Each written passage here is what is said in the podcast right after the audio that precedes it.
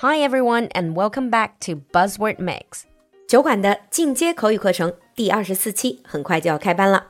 想要上麦互动、切实提升口语能力的小伙伴，抓紧联系小助手报名咨询吧。微信号是 l u l u x j g，席位紧张，这回可别错过喽。Now, on with the show. In today's buzzword mix, our buzzword is gluten free.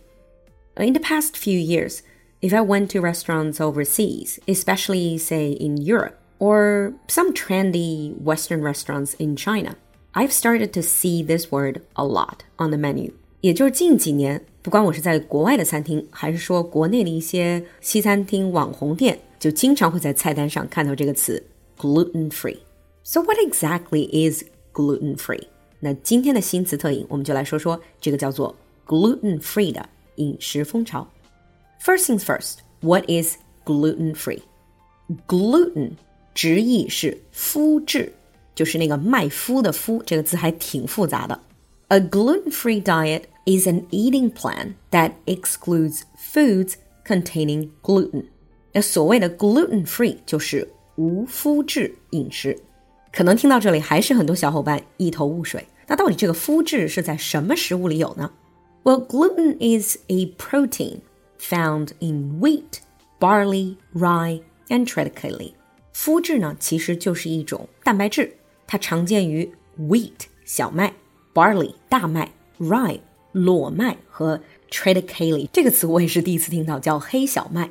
听到这里，可能很多喜欢吃面食的小伙伴都沉默了。A gluten-free diet means you can't eat any of that? Then why would people go on this diet? 既然这些最常见的麦都不能吃，为什么会有人愿意吃这种 gluten-free diet 无麸质饮食呢？Well, originally, a gluten-free diet is essential for managing signs and symptoms of celiac disease and other medical conditions associated with gluten. 那它最早其实不是一个饮食风潮，而是对于一些疾病的应对措施。The top one is celiac disease. 这个在中文叫乳糜泻。Celiac disease is a condition in which gluten triggers immune system activity that damages the lining of the small intestine. It is an autoimmune disorder. 简单来说，乳糜泻这个 celiac disease 就是指摄入含麸质的食物之后，会产生一种自体免疫性肠道疾病。所以有这种病的人需要无麸质饮食，就跟糖尿病人需要低糖饮食一样。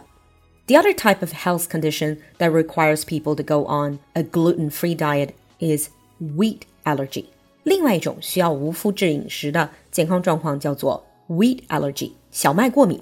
Like other food allergies, this is the result of the immune system mistaking gluten as a disease-causing agent.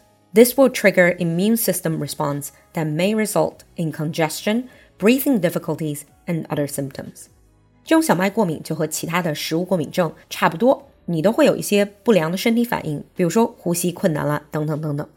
But then, because some celebrities are endorsing this diet, the gluten free diet started to become popular among people who don't have these medical conditions. That's because a lot of people are claiming a gluten free diet has other benefits.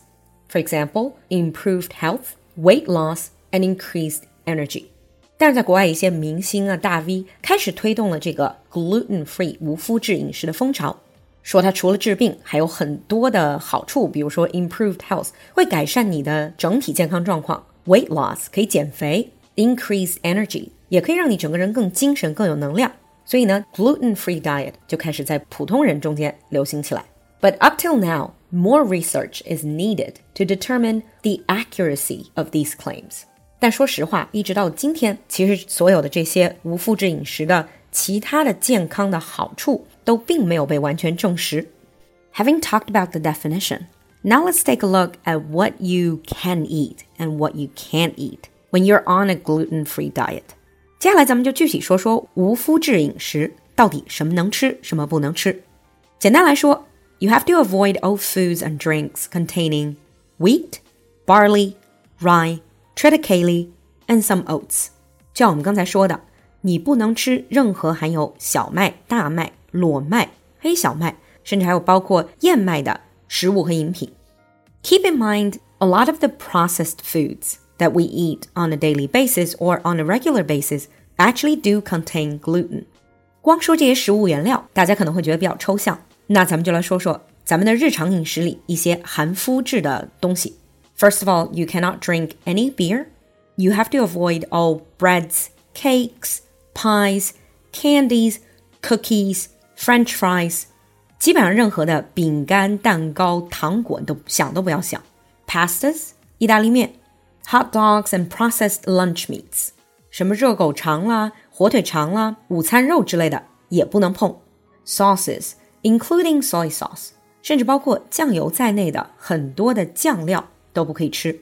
Seasoned snack foods such as potato and tortilla chips，零食里的薯片、玉米片也不要碰。So what can you eat?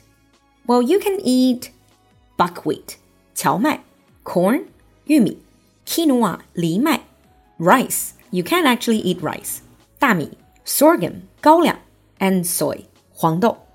and of course, I didn't just list everything on the do's and don'ts list. So if you're interested, you can always check it out.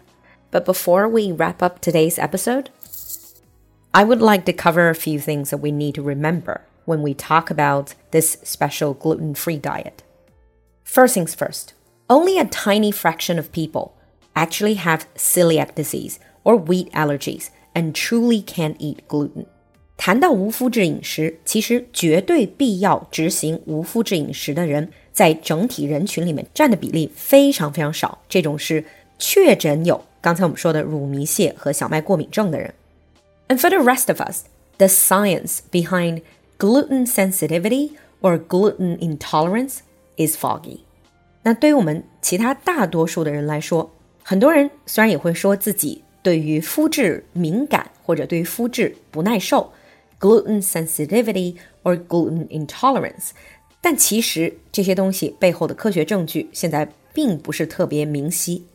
There's no evidence that going gluten free will help you lose weight，而且现在并没有确定的科学证据表明无麸质饮食可以帮你减肥。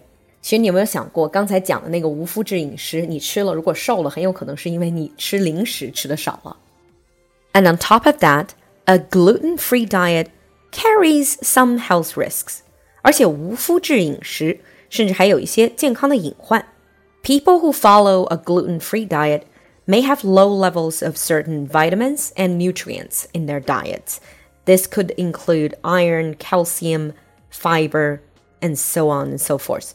比如，它有可能让你摄入的维生素和营养元素不足，像是没有足够的铁、钙、纤维。 this could also lead to constipation. 那纤维吃少了，可能就会有便秘的问题。And going gluten free may also reduce the amount of beneficial bacteria in your gut, which has implications for immune system functions.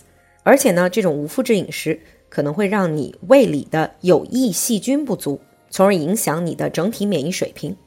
So do your own research and decide on your own if you want to get on the gluten free train.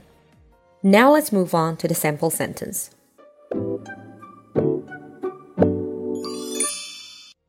Gluten free diet is one of the latest in a long line of food fads. Gluten free diet is one of the latest in a long line of food fads. 你听懂了吗？关注公众号“璐璐的英文小酒馆”来获取更多拓展内容。So have you ever heard of or even tried gluten free diet?